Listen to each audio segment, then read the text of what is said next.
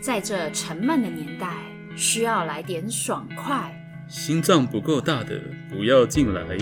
让我们摇滚你的灵魂，Rock，大家一起扭起来，李麦克与舒平，陪你聊现实的骨感和梦想的丰满。欢迎来到叉叉的摇滚灵魂。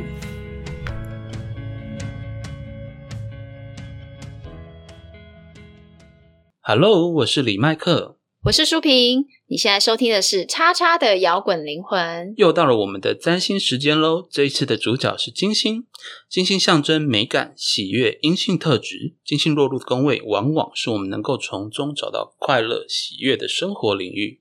但如果金星能量啊处于低阶的状态，我们很可能会有虚荣心，或者是呢只着重表面的美，沉溺于享乐而丧失行动力，或者是执着于表象的和谐而过度迎合他人。那就来跟各位细细介绍金星吧。首先，我们先来听一段神话广播剧。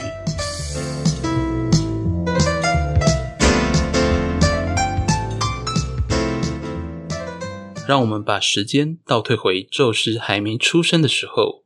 当年，宙斯的父亲用镰刀切掉宙斯的阿公天空之神乌拉诺斯的鸡鸡，顺手把鸡鸡丢入大海。那根神奇的鸡鸡，经年累月呼吸深海能量的精华，逐渐引发一连串化学反应，美的迷人，美的冒泡。而在这些不断冒出的泡泡中，维纳斯就诞生了。是的，就是神话中最美的女神维纳斯。所以，某种程度上，维纳斯也算是天空之神的女儿。也就是说，辈分上她是宙斯的姑姑。艾瑞斯跟阿波罗的姑婆。话说，维纳斯从泡泡里诞生之时，就已经是年至十八的大美人了。于是，她乘着贝壳一路漂流到奥林帕斯。为了融入当地的生活啊，维纳斯以转学生的身份转入当时也在读高中的艾瑞斯跟阿波罗的班上，成为他们的同学。由于维纳斯实在是美到倾国倾城，不只是同年龄的艾瑞斯跟阿波罗。就连老爹宙斯，还有其他奥林帕斯的神族男性，也都想追求维纳斯。但是我们前面提到，因为维纳斯是乌拉诺斯的女儿，她在奥林帕斯神族里的辈分是很高的。因此，当宙斯跟他告白的时候，他一巴掌就打过去。我是你的姑姑哎，姑姑，你怎么打人呢、啊？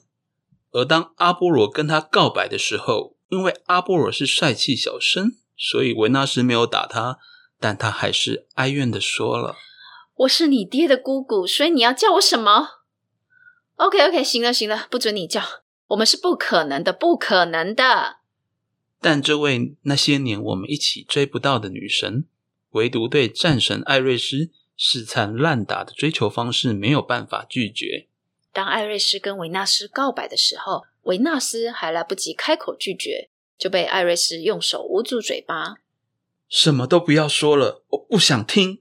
虽然在辈分上我们相差甚远，但那只是道德上的辈分。你我都知道，我们其实没有真正的血缘关系。可是，你不过是从我阿公的鸡鸡获得幻化为人形的能量。讨厌，你正经点好不好？我才不管其他人怎么看，你是我的。就这样，维纳斯跟艾瑞斯成为青梅竹马的恋人。因为追逐那些年大家一起追的女神，艾瑞斯从此变成奥林帕斯男神们唾弃的对象，喝酒都要多罚三杯呢。话说，虽然跟艾瑞斯在一起了，但维纳斯的感情生活并没有从此稳定下来。她的美貌为她引来前仆后继的追求者，也为她带来无尽的哀愁。天生丽质难自弃吧。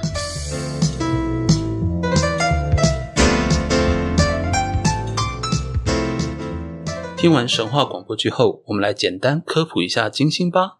金星是距离太阳第二近的行星，在中国古代称金星为太白。西汉时，《史记》的作者司马迁因为这颗太白看起来是金色的，故依五行学说，正式把它命为金星。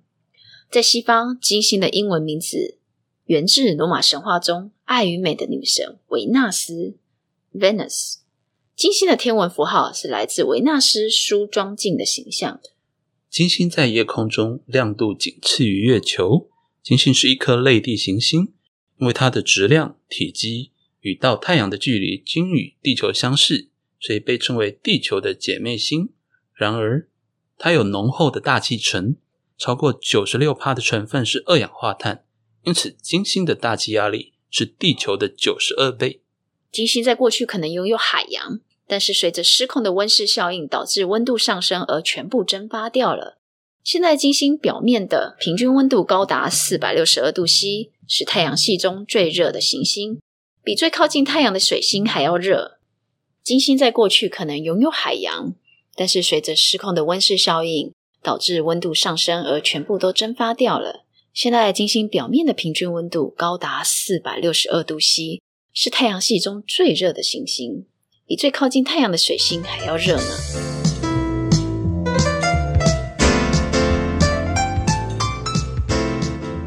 在占星中，金星是仅次于木星的第二大吉星，它是金牛座与天秤座的守护星。与爱情、美感、艺术、和谐、享乐等有关。在命盘中啊，金星落在不同的宫位，就会对那个宫位所代表的生命领域带入美感、和谐、享乐、舒适。而金星所在的星座，则会代表命主星对爱情、对美的表现方式。在男生的星盘中，金星所在的星座可能会是命主喜欢的女生类型；在女生的命盘中，则代表命主希望成为的类型。在之前的节目中，我们有说明过，看待一颗行星对个人的影响，必须从两个角度来切入观察。也就是说，当我们在分析金星对命主的影响时，要知道它在出生时命盘上的位置；另外，则是行运上金星所在的位置。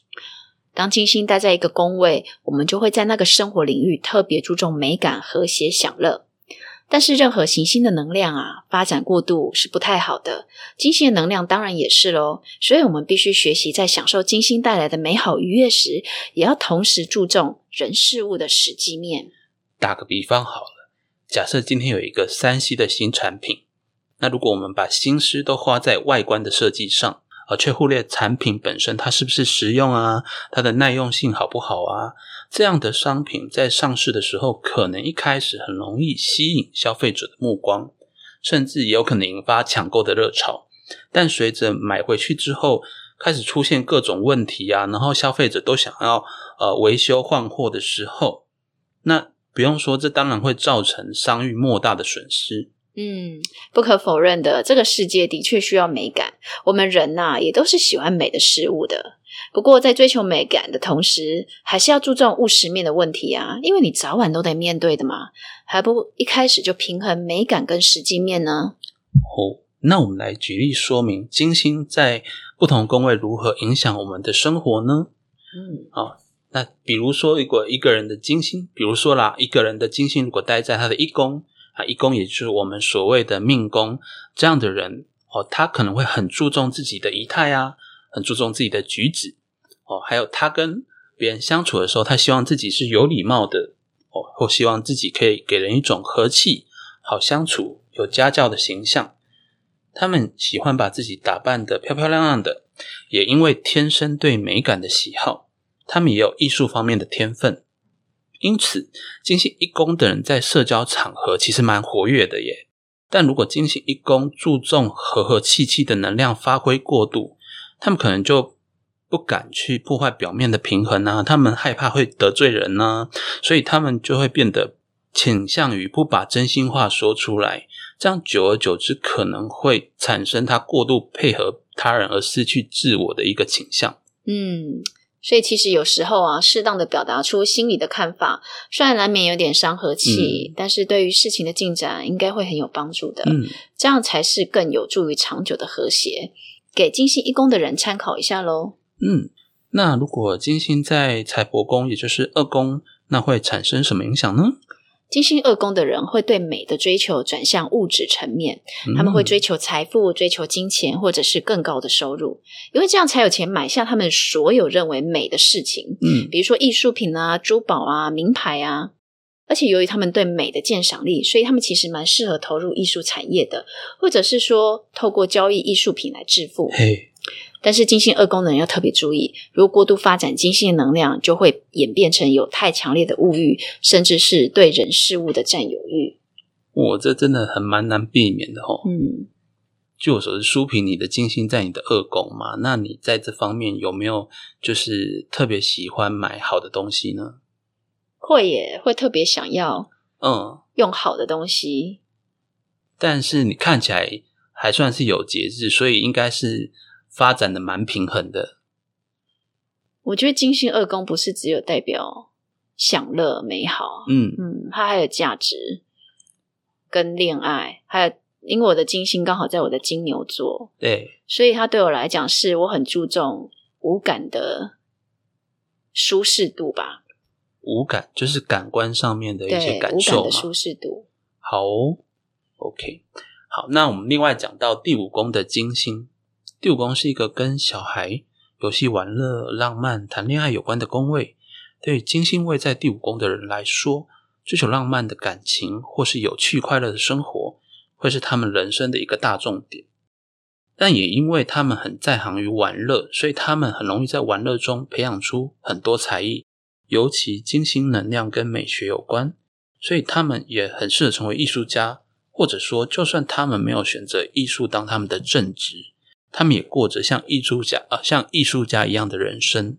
此外，由于金星武功的人很喜欢小孩子，所以他们也很适合从事幼教或儿童教育工作。所以由于节目的长度，我们没办法每个宫位都介绍到，所以我们再介绍最后一个宫好了，金星第九宫。第九宫要就又叫做迁移宫，它其实是一个跟长途旅行啊、国外还有异国文化有关的宫位，所以第九宫很容易吸引到外国人或者是有异国文化背景的对象来成为伴侣。嗯，他们出国旅行的时候很容易会有艳遇，诶，所以是不是很刺激？超棒的！我也想要认识外国女生呢，但可惜我的金星不在第九宫。但等一两年后，如果疫情平息啊，我们就可以挑一个行运金星走到我第九宫的时候出国旅行。你这根本就是木星自我感觉良好啊。好了，节目也到了尾声，我们即将跟大家说再见。今天我们改编了金星的神话广播剧，嗯跟大家跟大家分享金星的美丽跟哀愁，希望大家喜欢。也欢迎各位在 Apple Podcast、YouTube 或 Instagram 给我们留言回馈或五星鼓励哦。希望大家都能够有所收获。我们下周见喽！拜拜。最后的最后，感谢大家收听我们的节目。如果你喜欢我们的节目，欢迎到 Apple Podcast 或 Spotify 订阅我们的节目，也别忘了给我们五星评分、留言鼓励哦。五星五星。